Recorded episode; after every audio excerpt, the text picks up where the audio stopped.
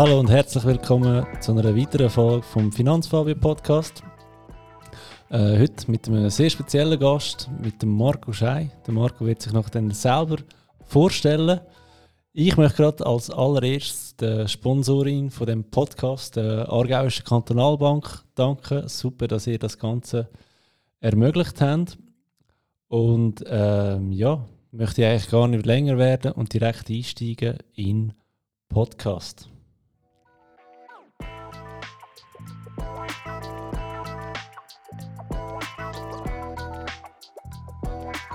Hallo, ich bin der Finanzfabio und wir reden über Geld. Und zwar heute mit Marco Schei. Der Marco habe ich das allererste Mal gesehen, als ich am Finanzrudel Community Treff war in Zürich. Das müsste 2019, bevor Corona war. Äh, liebe Grüße an der Stelle an Thomas, der Sparkoyote. Und ich habe dort mit Marco äh, ja, ein paar Sätze haben wir gewechselt. Gehabt. Und nachdem haben wir nicht mehr viel voneinander gehört. Gehabt bis äh, meine erste Podcast-Folge rausgekommen ist. Ihr mögt euch erinnern, mit dem Christian Freihofer. Und nachdem hat mir der Marco geschrieben, er hat das ein mega interessantes Gespräch gefunden und er hat also auch noch viel zu erzählen. Und zwar, weil er ist Daytrader. Und wie wir alle wissen, bin ich ja inner im, äh, im langweiligen ETF-Geschäft und äh, eines kaufen für immer behalten. Und der Marco hat da natürlich ganz eine andere Einstellung. Und wegen dem bin ich jetzt mega gespannt, was wir alles von Marco hören. Marco, willst du dich schnell selber vorstellen? Ja, ich freue mich, dass ich hier beim Podcast sein darf. Ich bin der Marco und mache eben seit 2009 Vollzeit ähm, Aktienhandel im kurzfristigen Bereich. Im super kurzfristigen Bereich, gell? Genau, ja. Also nachdem ich etwas gekauft habe, geht es eigentlich dann schon darum, äh, zum Überlegen, wo man wieder aussteigt. Ja. Okay, okay. Aber erzähl mal von deiner, von deiner Geschichte, Lehre, Ausbildung und so weiter. Wie, wie wird man Daytrader eigentlich? Ja, ich bin eigentlich nach dem Gymnasium, bin ich äh, vor dem Studium bei der Raiffeisen im Börsenhandel gelaufen, ähm, Börsenhandel gelandet. Und dort habe ich das erste Mal richtig Berührungspunkt bekommen mit der Börse, mit Aktien, und dort sind dann Aufträge bearbeitet worden von Kunden von der Raiffeisen Banken. Und ja, das hat mich eigentlich recht fasziniert und hat mich dann auch nicht mehr losgelassen.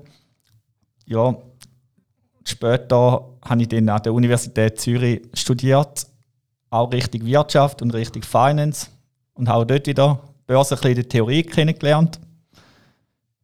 Ja, und kurz gesagt, eben später, nach dem Studium, habe ich dann eigentlich ja, mit 10.000 Franken angefangen und bis kalte Wasser gesprungen und hast versucht, im Kurzfristhandel da erfolgreich zu werden. Okay, okay. Ähm, ja, dann haben wir es gerade vorne weg. 10.000 Franken hast du angefangen. Wo, wo stehst du heute so? Ja, ist ein bisschen mehr geworden. okay, okay. Ähm, du machst es mittlerweile äh, hauptberuflich, hast du gesagt, gell? Richtig, ja. ja. Ähm, Kannst du uns mal erzählen, wie, wie so ein ja, Arbeitstag von dir aussieht als äh, Daytrader? Ähm, was macht dir Spaß daran? Was sind Gefahren? Was sind die Risiken? Was sind die Chancen? Einfach äh, das ganze Programm. Ja, also ich fange eigentlich so relativ zu einer gemütlichen Zeit an. So am 8. stehe ich auf mhm. und äh, richte mich und dann äh, trinke ich einen Kaffee und nachher geht es eigentlich darum, ein bisschen sich einzulesen, in Börsennachrichten von den Unternehmungen, wo ich halt kurzfristig handle, dass man weiß, ja, was äh, ob über Zahlen gebracht worden sind oder über Analysten ihre Ratings erhöht haben, dass man auch weiß, ja, was eigentlich denn da gespielt wird an der Börse. Und so sieht eigentlich dann der Start richtig, geht eigentlich los mit dem Börsenstart. Also ich habe also am 9 Uhr morgen in der Schweiz, ja. Genau, ja, ich habe eigentlich die europäischen Börsen, vor allem die Schweizer Börsen und auch noch die deutschen Aktien. Und die haben die gleichen Handelszeiten vom Morgen am 9 Uhr bis am halb, äh, halb sechs. Ja, okay. Also du bist wirklich spezialisiert auf die Schweiz und vor allem auf Deutschland, gell? Genau, ja. Also ursprünglich habe ich eigentlich fast ausschließlich Schweizer Aktien gehandelt. Vor allem kleinere Aktien, die nicht so äh, groß kapitalisiert sind.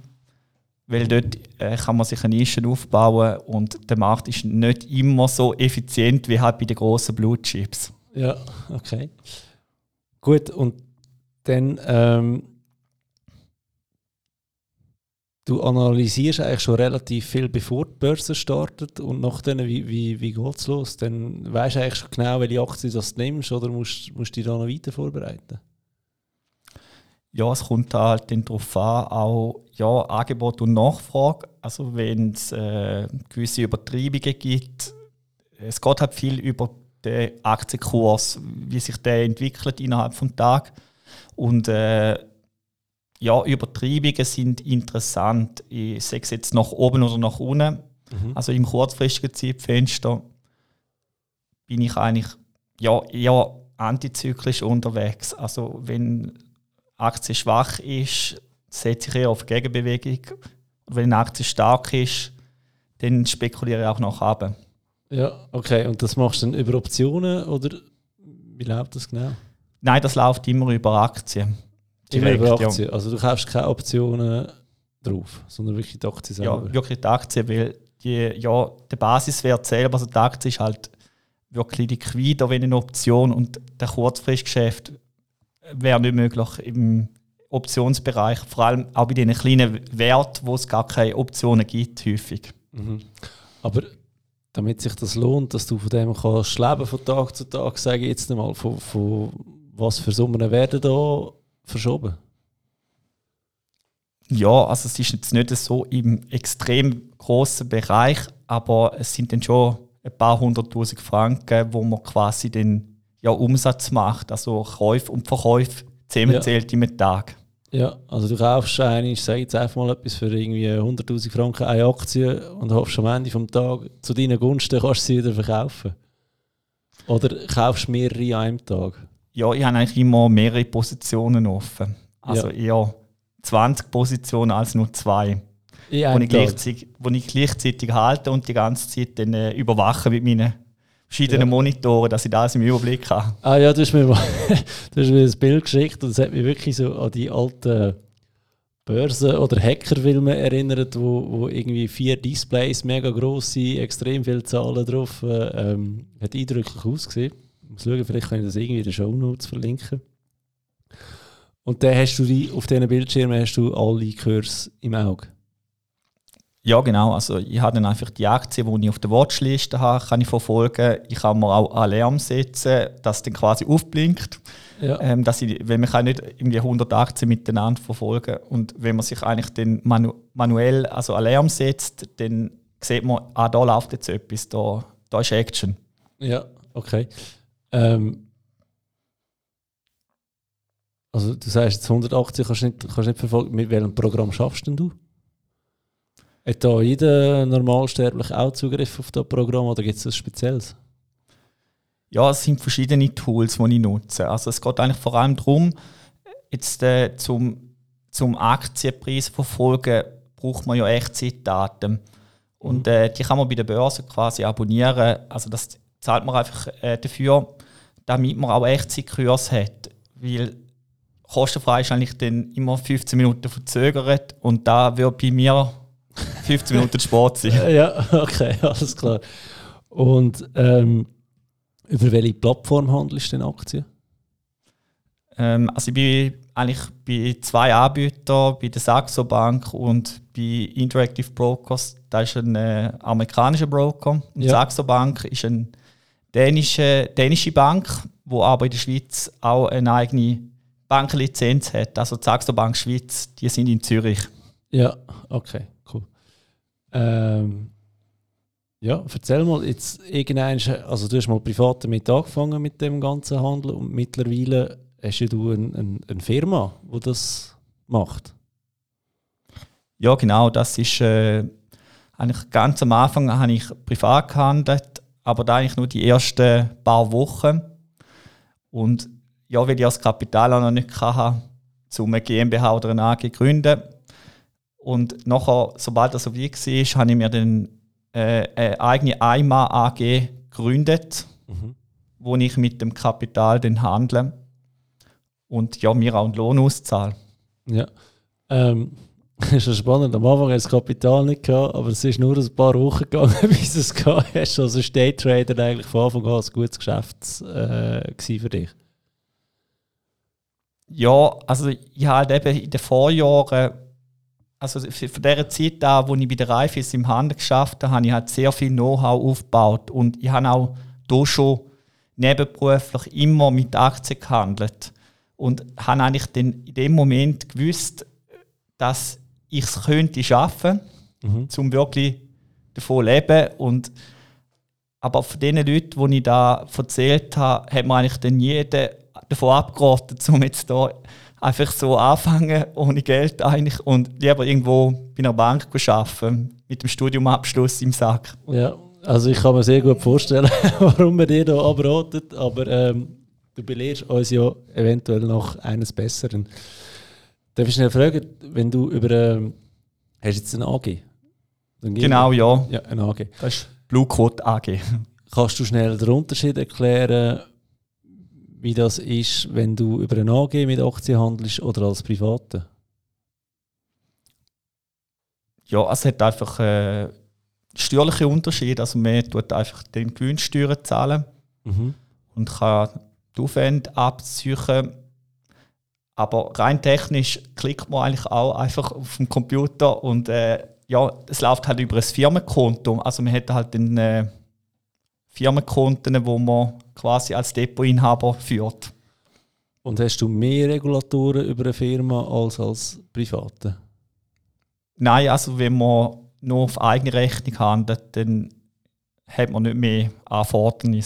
Ja, aber für mich als Privater ist es so, wenn äh, mein, mein langweiliger ETF, wenn ich den für 100 kaufe und für 200 verkaufe, die 100, äh, die Gewinndifferenz, die 100 Franken, die ist ja für mich steuerfrei. Wie ist das für eine Firma? Für die ist es nicht steuerfrei. Die muss das versteuern. Ja. Und äh, ja, also die zahlt den Gewinnsteuer drauf. Mhm. Das ist im Prinzip, das ist je nach Kanton unterschiedlich. Also ich bin Appenzell Ausserrhoden, die ist relativ günstig. Ja. Zug ist auch günstig und es gibt noch ein paar andere Kantone.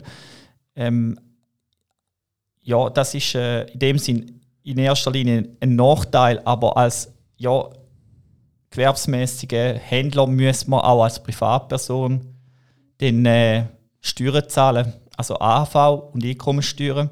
Mhm. Und das kann unter Umständen dann eigentlich teurer werden, als wenn man sie über eine AG mhm. laufen lässt. Ja. ja. Wo, weißt du gerade auswendig, wo dort äh, unterschieden wird, ob man schon ein gewerbsmäßiger Händler ist? Es gibt so eine Regelung, ich bin mir aber nicht ganz sicher, vielleicht weißt es du genau. Ja, da ist dann äh, also unterschiedlich, je nachdem, äh, ja, je nach Kanton und Gemeinde wird das eigentlich individuell angeschaut und es gibt so ein ähm, Kreisschreiben von der eidgenössischen Steuerverwaltung, das Kreisschreiben 9, wo man das nachlesen kann. Ja. Also, also ich, ich habe irgendwie im Kopf, es kommt ein bisschen darauf an, wie viele Trades das du machst in, unter einem Jahr. Also kaufen und verkaufen. Und es kommt glaube ich auch darauf an, ob du dein Haupteinkommen eigentlich durch das erzielst oder durch, ähm, durch einen Lohn.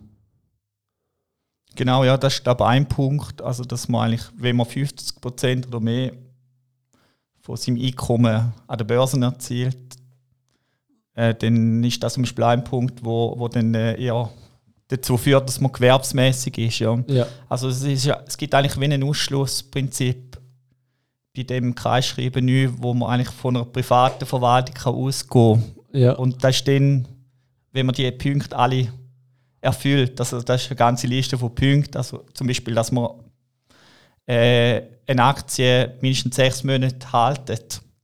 Ja, also ihr habt es gehört.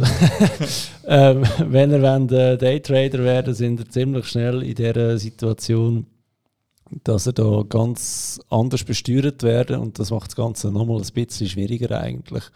Plus brauchst du eine rechte Menge, dass das überhaupt lukrativ ist. Marco, du bist mega offen mit deinen Zahlen. Du hast auch ein äh, eigenes Wikifolio.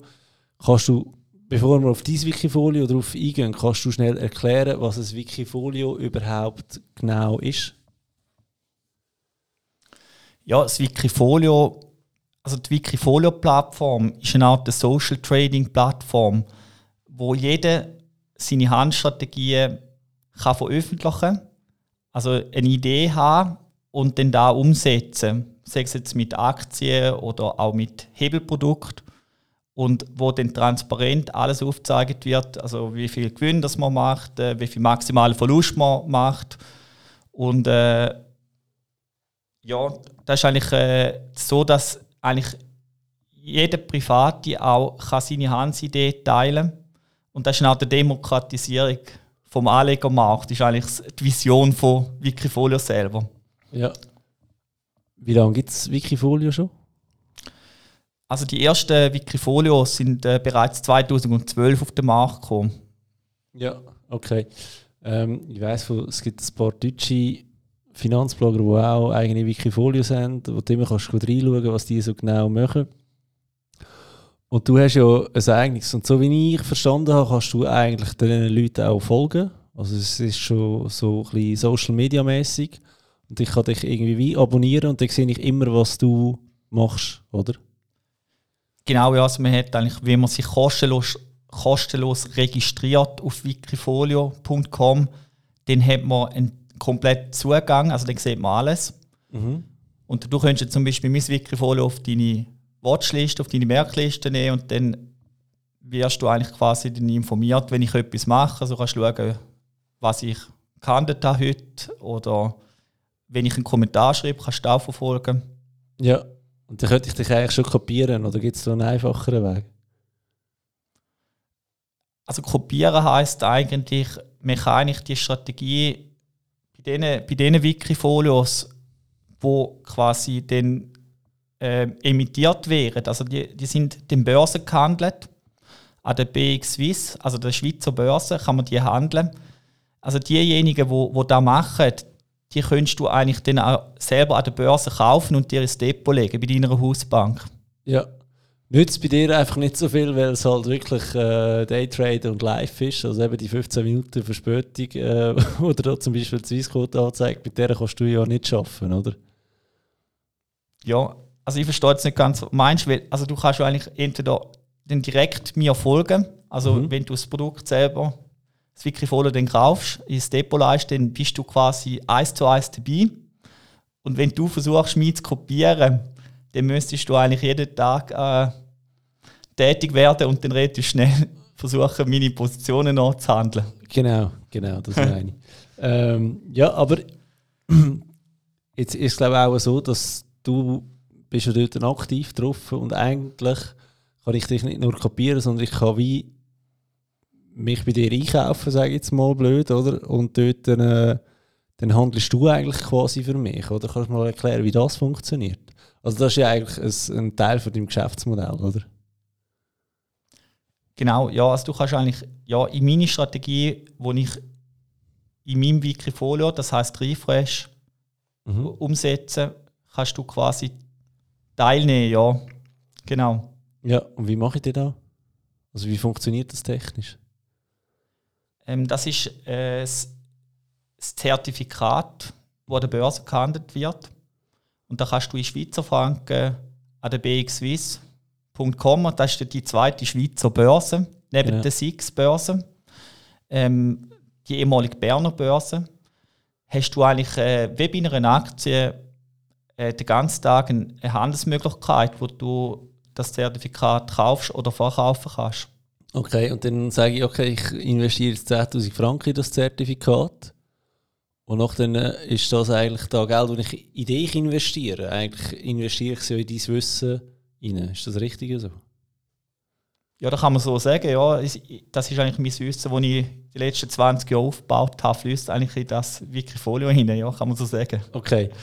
Und ich könnte mir das Leben ja einfach machen und sagen, ich kaufe jetzt einfach einen MSCI World. Das wäre jetzt so äh, meine Strategie. Wieso sollte ich statt in MSCI World in dich investieren, Marco? Ja, also ich, ich muss mal kurz noch äh, vielleicht einen kleinen Risikohinweis machen. Also Ja, sehr ich über gern. meine eigene, also Sehr gerne, wir wollen dich da nicht in Schwierigkeiten genau, bringen. ja. Also ja, eben, ich, ich sage ja da jetzt quasi ein bisschen von meinen, ja, also von meinen eigenen Investments. Mhm. Äh, und äh, ja, also ich, ich mache Einschätzung und Kommentar und unsere Ja, also ich würde einfach sagen, ich, ich mache da, ich rede nur über meine eigenen Sachen, wenn ich selber investiere und mache weder Anlageberatung noch eine Aufforderung vom, zum Kauf oder Verkauf von Wertpapier. Absolut. Ja. Der Podcast dient ja nicht in einer Anlageberatung, sondern einfach um ein bisschen zu zeigen, äh, es gibt Leute, die sind langweilig wie ich, die kaufen ETFs und dann gibt es Leute, die, die sind ganz verrückt und die betreiben Daytrading und das sogar noch erfolgreich. Also es ist keine Anlageberatung. Wir wollen nur aufzeigen, wie gross das die Finanzwelt ist und dass äh, zwei erwachsene Leute zwei extrem verschiedene Meinungen können haben und gleich an den Tisch können hocken und interessiert im anderen können zulassen. Genau. Sehr gut, ja. Ähm, du hast mich vorher gefragt, wieso, ja, wieso aktive Anlage auch Sinn macht. Also ich komme eigentlich eben von der aktiven, Genau. äh, von der aktiven Strategie her und ein MSCI World ist schon eine passive Anlagestrategie, wo man den gesamten Markt, den gesamten Aktienmarkt eigentlich kauft. Mhm. Also mehrere tausend Aktien dann quasi auf einen Schlag kauft und eigentlich nicht äh, sagt, man macht einen Stockpicker, also man wählt einzelne Aktien aus. Und für mich ist halt der goldige Weg, wenn ich selber investiere, ist eigentlich, ich bin auch in MSCI World investiert, in der Säule 3a. Ja. Ähm, aber ich mische halt eben aktive Strategien bei. Also sogenannte Satelliten. eine Diversifikation, oder? Du weißt, du hast in der Säule 3 Jahren hast du den MCI World. Ähm, wieso solltest du in der freien Vorsorge, also im 3b, ähm, wieder das Gleiche kaufen? Wenn ein Hops geht, dann geht eigentlich beides Hops, oder? Und du tust das noch unterscheiden.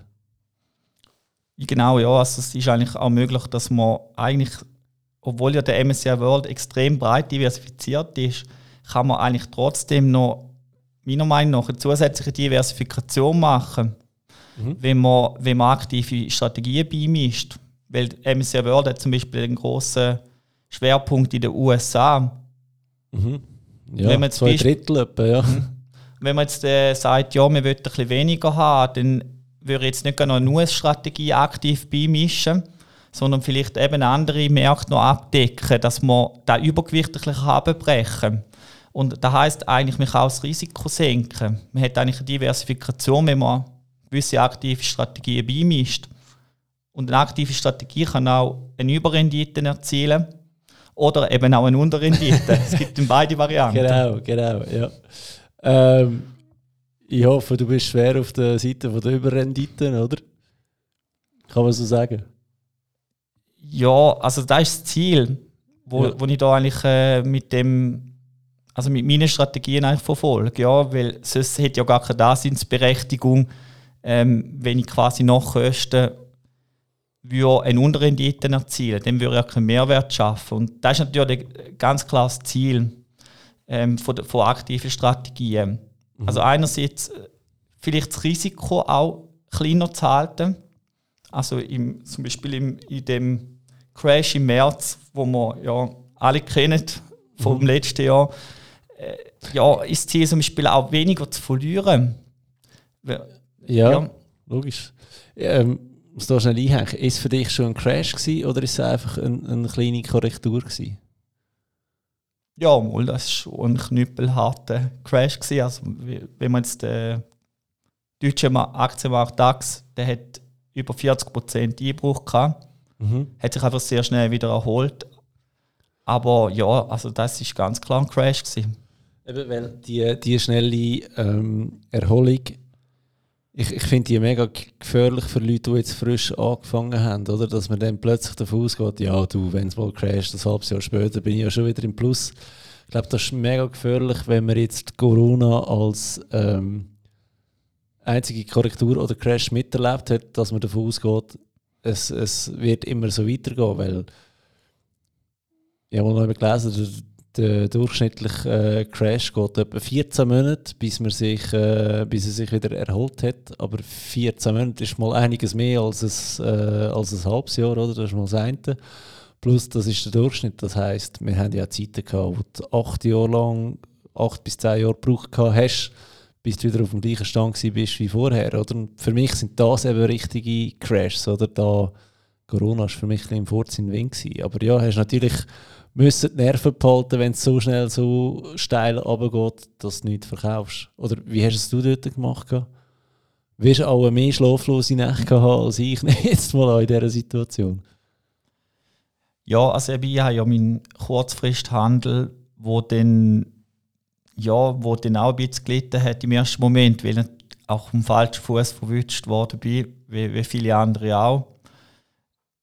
Aber ich habe nachher halt die Möglichkeit, eben in dem Tagesgeschäft quasi, das ich betrieb, auch wieder den konstanten Gewinn zu erwirtschaften und eigentlich nachher wieder ja, normal können weiter zu traden im kurzfristigen Bereich. Also wichtig ist ja, dass das Geschäft auch weiter betrieben wird und dass man dann nicht so viel verliert, dass man quasi ja, äh, out of business ist. Ja, absolut. Ähm, muss ich aber gleich fragen, wenn du eben so schnell so viel handelst, ähm, am Morgen, wenn du anfängst, hast du schon Aktien immer noch drin oder verkaufst du immer alles komplett am Abend vorher? Ich habe immer auch Positionen über Nacht. Ja. ja.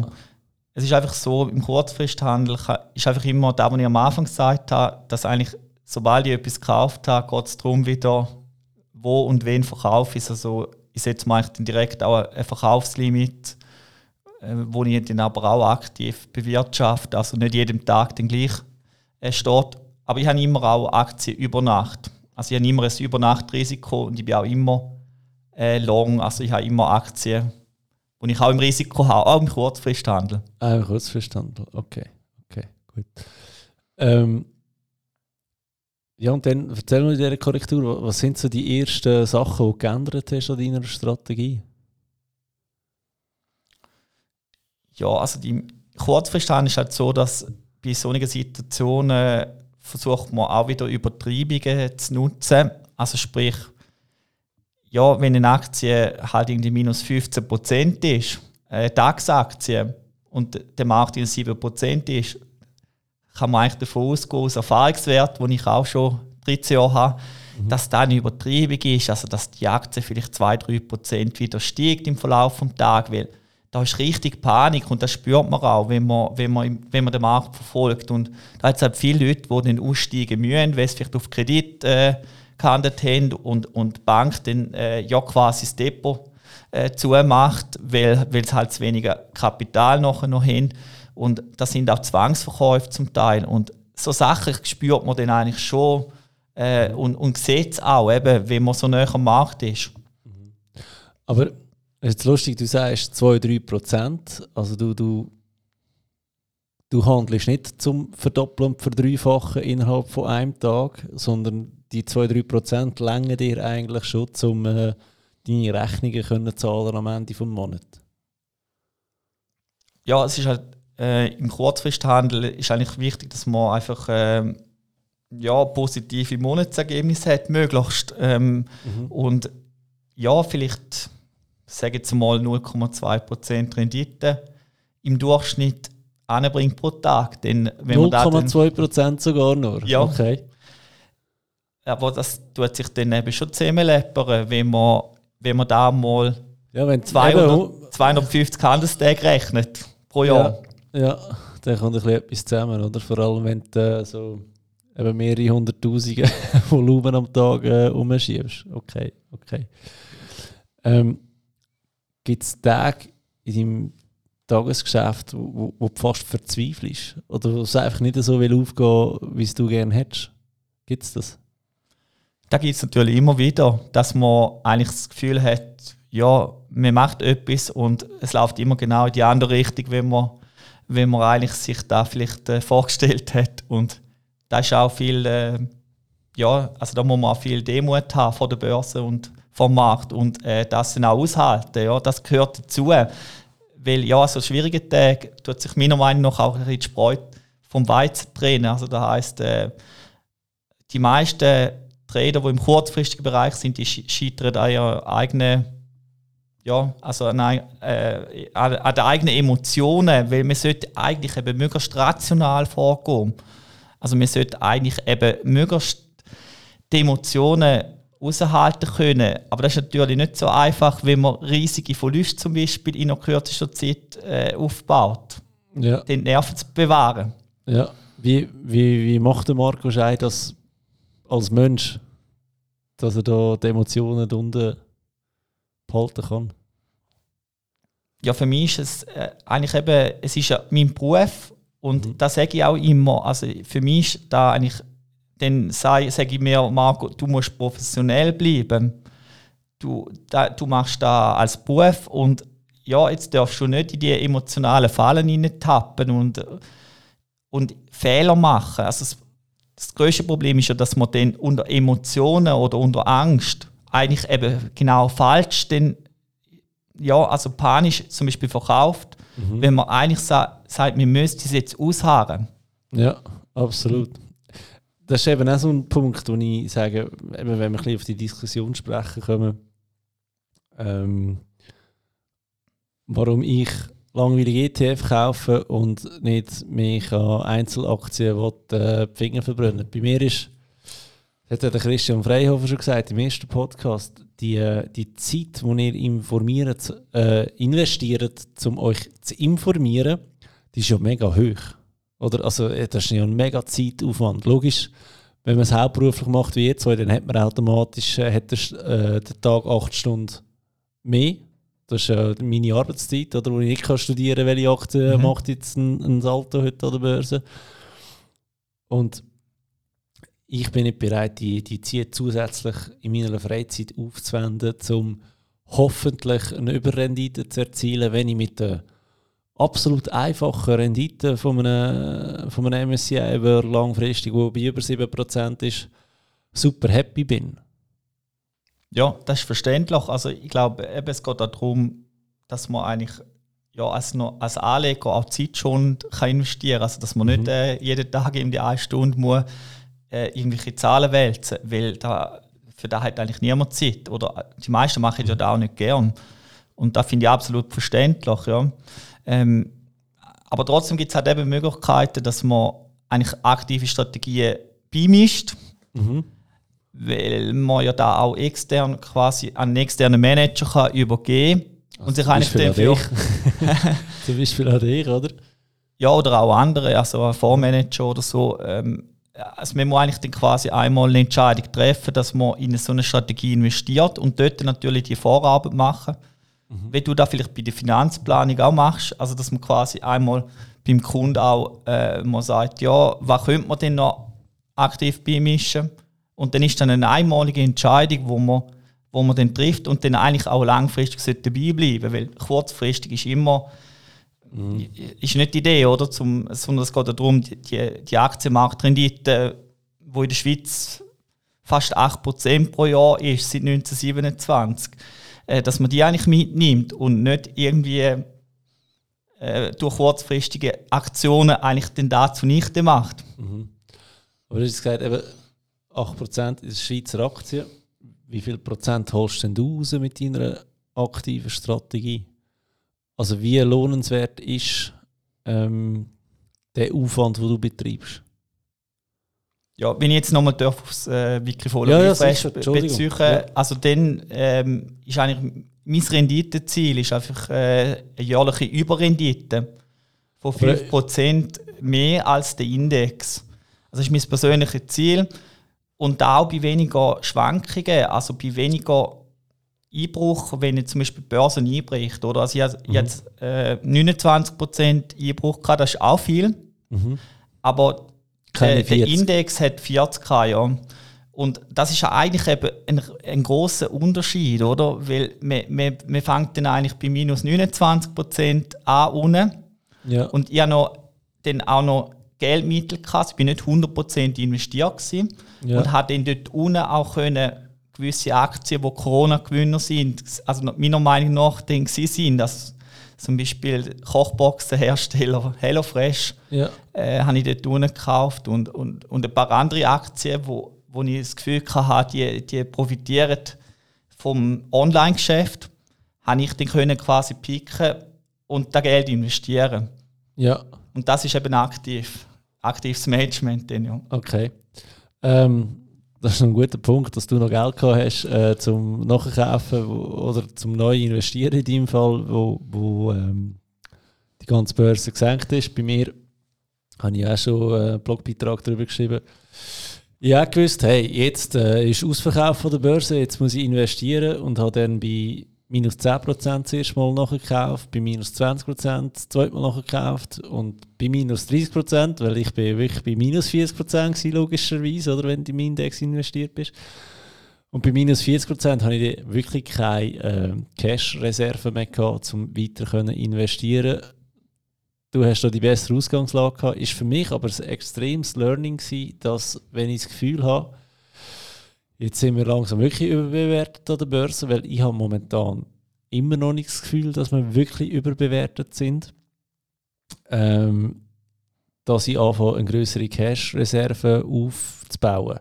Hast du dir bewusst vorher schon Cash-Reserven aufgebaut oder ist es Zufall und Glück gewesen? Ja, nein, das ist eigentlich ein System vom, vom Risikomanagement bei dieser Strategie, dass, dass eigentlich äh, gewisse, gewisse Cashquote ist immer da, etwa 10%.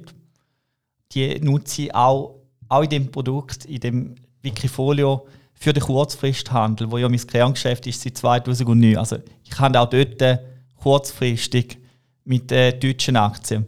Und ich habe dann die 10% eigentlich immer nutzen für gewisse Kurzfristgeschäfte.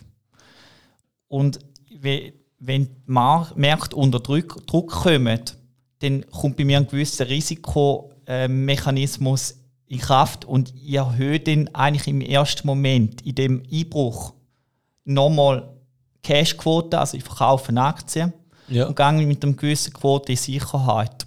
Ja. Und das ist einfach dann äh, auf 20% äh, auf, weil auf diesen 20% hat man eigentlich einfach null. Also man verliert nichts und gewinnt nichts und hat da quasi nachher als Währung, um nachher wieder Aktien zu kaufen, wenn man das Gefühl hat, jetzt kommen wir in die Nähe vom Boden. Ja, okay, das kannst du nachher kaufen. Okay, super. Und jetzt bei deinem Wikifolio hat man denn das gesehen, dass du Geld rausgezogen hast eigentlich? Also Geld ja. rausgezogen, Aktien verkauft, ja. so meine ich. Also das ist bei Wikifolio ein großer Vorteil Transparenz. Man sieht jede Transaktion in Echtzeit. Wenn du jetzt mir zuschaust, wenn ich etwas kaufe und du bist gerade drauf, dann siehst du, ah, jetzt hat er da gekauft. Und du siehst jede Dividende, die gut geschrieben worden ist, du siehst Gebühren, die abgezogen werden. Mhm. Und das ist eigentlich ein Vorteil auch gegenüber gewissen ja, ETFs zum Beispiel oder, oder Anlagefonds. Da hat man vielleicht einmal im Quartal mal einen Abschluss und weiß eigentlich gar nicht so genau, was dazwischen passiert. Ja, genau. Ähm, aber jetzt, wenn du, du hast das Wikifolio, ich kann, ich kann mich in dich investieren, sage ich jetzt mal blöd gesagt. Und du machst ja da auch nicht gratis, oder? Also die Zeiten vom besten Lotzi sind vorbei. Was kostet da, wenn ich mich in dich investiere? Ja, also bei Wikifolio gibt es immer äh, Zertifikategebühr von 0,95 Prozent pro Jahr. Mhm. Und es gibt eine Performancegebühr. Also das ist eine Art, wenn neue Jahreshöchst erreicht werden, kann der Wikifolio-Trader, wäre jetzt ich, äh, eine Performancegebühr zwischen 5 und 30 Prozent wählen. Und ich habe relativ hohe, ich habe 25 Prozent, weil ich mir halt jeden Tag auch stundenlang darum kümmere und da ja quasi ein bisschen mehr äh, verlangen. Aber wie muss ich mir jetzt da vorstellen? Hast du die 25% Gebühren von dir, die habe ich auf der Performance über dem Index oder auf dem gesamten? Auf der ganzen Performance? Ja, also die Zahlen, die wir jetzt äh, gesagt haben, oder meine Ziele, das ist immer nach Abzug von sämtlichen Gebühren. Auch da, wo man auf Wikifolio sieht, ist die Gebühr immer abgezogen. Ich meine, wenn ich jetzt einfach äh, in der Schweiz investiert wäre, Index Schweiz, sagen wir SPI, und der macht 8% im Schnitt. Und du sagst, dein Ziel ist ja die 5% mehr als die 8%. Also das wäre 13%. Ja, da wäre Nachgebühren. Mein Ziel. Nachgebühren, okay. Das heißt aber, ich zahle auf die ersten 8% zahle ich auch schon eine Performancegebühr oder erst auf die 5%, die nach den 8% kommen?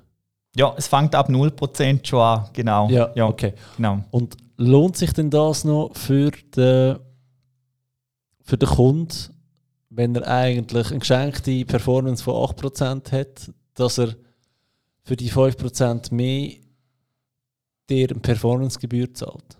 Lohnt sich das noch für den Kunden? Ja, also wenn die 5% erzielt, schon, weil dann hat der Kunde 13%. Ja. Ja, und wenn nicht, dann, äh, ja, es ist einfach immer, man muss ja immer jede Anlage auch nach, nach Kosten anschauen und Mhm. Äh, ich finde auch sinnvoll, dass man, dass man eigentlich äh, den Kern von der Strategie, also den grossen Teil, auch passiv anlegt, weil passiv ist immer auch kostengünstig. Ja. Also ein ETF, ein Exchange Traded Fund, äh, der hat ja dann Gebühren, wo deutlich unter 0,5% pro Jahr liegen und man deckt den ganzen Markt ab. Und ein aktiver Manager, der ist immer teurer, weil er betreibt einen Aufwand, wo dann eigentlich entschädigt werden muss. Also einen aktiven Aufwand für die Auswahl der Anlagen. Das ist genau darum, sage ich ja, ich will ETFs kaufen, dann muss ich keine zahlen. Ähm, aber weißt du, ich verstehe, ich habe da ja auch müssen überdenken, wo ich, wo ich äh, mit dem Christian geredet habe. Es, es gibt wirklich Leute auf dieser Welt, die den Index schlagen, regelmäßig. Das Problem ist ja einfach, du musst die finden und da bist du ein, bisschen ein Spezialist. Du hast sie, glaube ich, mehr oder weniger fast alle gefunden äh, mittlerweile. Und weißt du, ist ja logisch, wenn ich eine Million investiert habe, 5% mehr, das sind einfach 50.000 Stutz, oder? Das ist äh, mehr als, sage jetzt mal, äh, Teilzeitangestellte verdienen, wo, wo, wo noch Kinder haben und so weiter. Also schon sexy eigentlich. Aber es ist immer so ein bisschen für mich so, ja, was ist jetzt, wenn die Börse das Loch abgeht? Muss ich dich dann immer noch zahlen? Weil du hast ja eigentlich keine Performance gemacht. Oder sagst du einfach mal, ohne mich hättest du 40% verloren und mit mir hast du nur 29% verloren. Zahle ich dann auf die 11% auch eine Performancegebühr? Oder wie läuft denn das? Na, du zahlst mir eigentlich nur, wenn du ähm, also eine positive Rendite hast. Also, wenn, äh, also du gibst noch etwas ab, wenn ich auch äh, positive Rendite ähm, ja, erwirtschafte und sonst äh, gehe ich leer aus. Und dann hast du die 25% Kosten, also Performancegebühr auch nicht. Ja. Also das geht nur für Gut, das neue ist schon mal ein. Unterschied zu den aktiv gemanagten Fonds von einer Bank, oder? Weil wenn der, ja, der hat einfach äh, Produktkosten, oder? Und nachher verliert er irgendwie 40% und obendrauf kommen noch, du übrigens haben wir noch einen, weiss auch nicht, einen TER von 2%, weil es ein aktiver Fonds ist, die hätten wir auch noch gern und ich denke so, Kollege, dein Job ist eigentlich zu schauen, dass ich keinen Verlust habe, aber ähm, ich zahle jetzt gleich noch 2% Gebühren. Das ist da, wo, wo mir extrem auf die Nerven geht, muss ich wirklich sagen. Aber in Mhm. deinem Fall wäre das in dem Fall nicht so. Es wäre 0,95% die fixe Gebühr. Hey, ist immer noch viel. äh, Genau, die fallen immer an. Ja. Ja.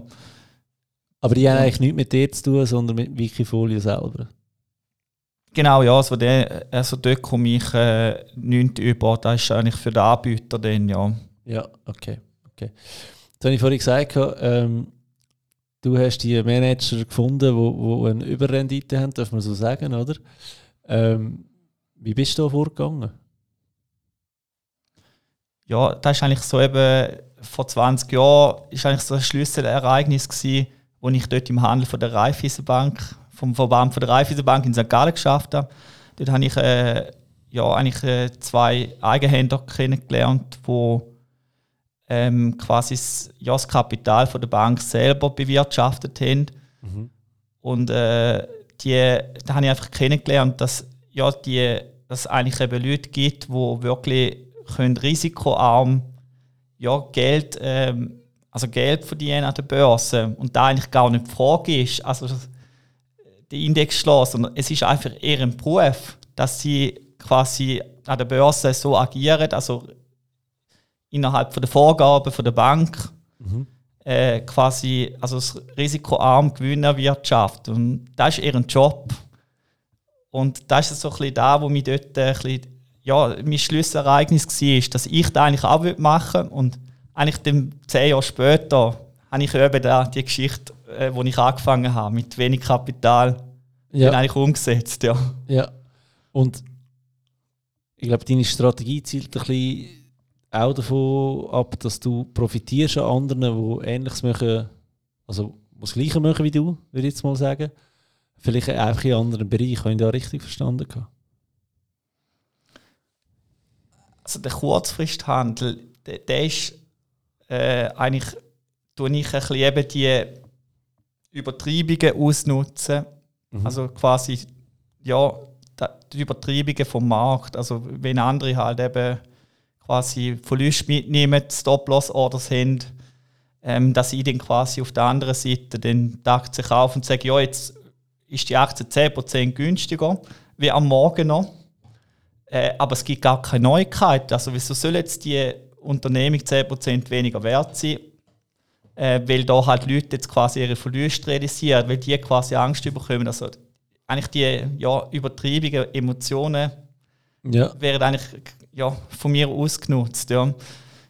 Und beim aktiven Stockpicking aber, wo, wo dann ein bisschen längerfristig ist, da tut man halt auch fundamental Sachen analysieren. Also zum Beispiel eben Geschäftsmodell. Ähm, also das Jahr 2020 ist für einen aktiven Manager in der Regel ein gutes Jahr gewesen, weil mhm. er hat eigentlich den können auf die Corona-Gewinner setzen. Ja. Äh, hat mit der Cashquote vielleicht etwas können machen Also der Vorteil ist, er ist vielleicht nicht mit 100% Aktienquote in den Markteinbruch reingegangen und hat dann können Aktien kaufen nochmal günstiger und hat eigentlich dann können sein Portfolio so ausrichten. Dass man also eigentlich die richtige, ja, richtige Aktien hat. Aber es gibt auch Jahre, wo halt aktiv sehr schwierig sind, wenn die großen Aktien zum Beispiel besser sind, wo Schwergewicht sind in meinem Index, dann wird es vielleicht auch für einen, wo den andere Aktien auswählt, relativ schwierig, da mithalten zu können. Ja, absolut. Absolut, verstehe ich. Ist äh, noch spannend. Ich habe letztens das Factsheet vom MSCI World angeschaut und da siehst du einfach so äh, Top 10 Positionen. Tesla mit 4% drinnen, oder? Und wenn du das so überlegst, das heisst, hey, äh, nicht, nicht, Tesla, Entschuldigung, Apple mit 4% drin und du weißt, okay, das ist jetzt einfach die, die wertvollste Firma auf dieser Welt und nimmt doch ganze 4% ein vom, von, von, von allen Firmen von der Welt. Das ist eigentlich mega crazy, wenn du das vorstellst. Und eben neu ist jetzt auch Tesla in der Top 10 vor und das ist ja extrem schnell angestiegen, jetzt über das letzte halbe Jahr die, die Aktien, oder? Ja, ähm, mhm. Kannst du so Sachen erklären, warum das plötzlich so Feuer fängt? Dass die so abgehen plötzlich? Oder siehst du das schon, schon ein bisschen vorher kommen? Du bist jetzt eher auf Schweiz und auf Deutschland investiert, gell? Siehst du das manchmal bei gewissen Aktien, dass die ähm, plötzlich so werden zulegen? Oder hat die jetzt so eine Geschichte wie Tesla selber auch überrascht? Ja, also bei Tesla bin ich jetzt äh, gar nicht dabei gewesen, ja. Also da ja, man hat vielleicht gewisse Aktien, wo man irgendwie das Geschäftsmodell so interessant findet und sagt, ja, aus dem muss könnte etwas werden. Mhm. Also zum Beispiel äh, ähm, der Trade Desk, das ist zum Beispiel so eine Aktie, wo, Werbe, also wo Werbung schaltet, wo natürlich Konkurrenz ist zu anderen Online-Werbungen. Nochmal, das ist ja. keine Anlageberatung, ja, gell? Genau. wenn du zu Händlern erzählst, ja. ja. Und äh, das ist zum Beispiel eine, die ich schon seit, äh, seit äh, ein, zwei Jahren drin habe, die auch eine ähnliche Entwicklung hat wie Tesla. Aber es ist natürlich nicht möglich, dass man alle die Gewinner quasi findet. Man hat keine Glaskugel. Ja. Und, äh, und, ja, Verlierer, einfach, Verlierer, ja. nicht, und Verlierer nicht hat. ja, definitiv, definitiv. Okay. Ähm, okay, habe ich soweit jetzt verstanden. Was wäre jetzt dein Hauptargument, dass du sagst, Finanzfabio, es ist Zeit für dich, dass du deine ETFs verkaufst und bei einem aktiven Manager das machen damit du mehr Zeit zum Bloggen hast, musst du nicht mal mehr um deine ETFs kümmern. Was wäre da dein Hauptargument? Ja, also ich würde da, da eigentlich nicht anraten, sondern eine Beimischung wäre vielleicht eine Möglichkeit. Ja. Ähm, also dass quasi ein kleiner Teil noch aktiv, immer so ein Satellit von einem aktiven Manager managen lässt. Ja, die Argumente sind eben, dass man äh, Überrendite kann erzielen potenziell, dass man Diversifikationseffekt Effekt kann haben also äh, dass man in andere Aktien noch innen ist, wie im MSCI World, also nicht ein Schwer Schwerpunkt in den USA zum Beispiel, also da ein bisschen abbrecht. Mhm. Und ja, es gibt eben, mein Werdegang zeigt sich ein bisschen, dass eben, es gibt zum Beispiel Eigenhändler auf der Bank, wo, wo eigentlich eben systematisch Gewinn erwirtschaftet im, im Kurzfrist, also im aktiven Handel. Und für die ist das einfach ein Beruf und das ist ganz normal, dass die eigentlich ja, den Index schlönt. Ja. Also, was heißt ein, ein Prozentsatz tust? Also, du sagst, meine Grundbasis soll bei den ETFs bleiben. Und du wirst vielleicht wie viel Prozent umwälzen in aktiv gemanagt? Reden wir da von 1 bis 5 Prozent, 5 bis 10 Prozent mehr? Ja, ich würde so zwischen 5 Prozent und vielleicht maximal ein Drittel aktiv beimischen. Und der, der Kernteil würde ich mhm. eben kostengünstig eigentlich anlegen, weil das ist ein Vorteil, wenn man weniger Kosten hat. Das hast du ganz richtig gesagt. Ja, okay, absolut gut. Gut, ähm, bevor du nochmal richtig Werbung darfst für dich machen, Marco, möchte ich nochmal äh, Werbung für die Aargauische Kantonalbank machen. Nein, die Aargauische Kantonalbank ist ja mein äh, Sponsor. Bin mega froh, dass ich sie habe. Äh, ist eine coole Bank, vor allem, ich weiß nicht, die, die es mitbekommen haben. Ähm, jetzt in dieser Corona-Krise hat die Aargauische Kantonalbank äh, einen grossen Teil an Mieten erlassen, den Firmen, die sie ähm, Liegenschaften vermieten. Und da muss ich doch sagen, bin ich ein bisschen stolz darauf, dass ich so einen coolen ähm, Sponsor dürfen gönnen für den Podcast. Aber jetzt, Marco, mach du unbedingt nochmal Werbung für dich. Wo findet man dich? Was soll ich alles verlinken von dir? Damit äh, Leute sagen, du, ich würde jetzt wirklich äh, 5 bis 10 Prozent von, von meinen ETFs umschichten zu dir in dein Wikifolio. Wo finden wir dich am besten? Ja, ich bin unter anderem auf Instagram. Ja. Mit Aktien mit Schei. Ja. Schei schreibt man S-C-H-A-I. Okay. Also Ad Aktien mit Chai. Und auf der Webseite www.aktienmitchai.ch gibt es okay. regelmäßige Blogbeiträge und auch auf LinkedIn unter meinem Namen Marco Schei. Und dann gibt es einen YouTube-Kanal, wo ich eben die monatlichen Einblick gebe in meine in mein privates Vermögen, inklusive Originaldepotauszüge. Und der, der YouTube-Kanal heißt ja. Schei und Ebert investieren. Da findet man mich auch. Ja. Ähm, Finde ich übrigens immer mega sympathisch, ähm, wenn man wirklich von seinem Depot mit wirklich Kontoauszügen äh, geht arbeiten, so unter einem nicht nur vorsagen, sondern wirklich auch vorleben. Ähm, Mache ich ja auch so. Ich tue immer meine, meine ETF-Käufe auf äh, Instagram posten, wenn ich wieder etwas gekauft habe. Ich finde, das ist so das Fairste, was man denen gegenüber machen kann, die einem folgen und sich interessieren. Okay, äh, Marco, danke vielmals, bist du da gewesen. Äh, ich habe es mega interessant gefunden, jetzt mal die ganz, ganz andere Seite von, von, von der ETF-Strategie ähm, rauszuhören. Merci, hast dich gemeldet. Ich möchte äh, alle ermutigen, die sagen, hey, ich habe im Fall auch noch etwas zu erzählen über Finanzen, schreibt mir doch. Bis in der Regel nicht. Und äh, ja, dann sieht man sich vielleicht schon bald in einem Podcast. Vielen Dank für die Einladung. Sehr gerne, Marco. Und bis bald. Schönen Tag noch.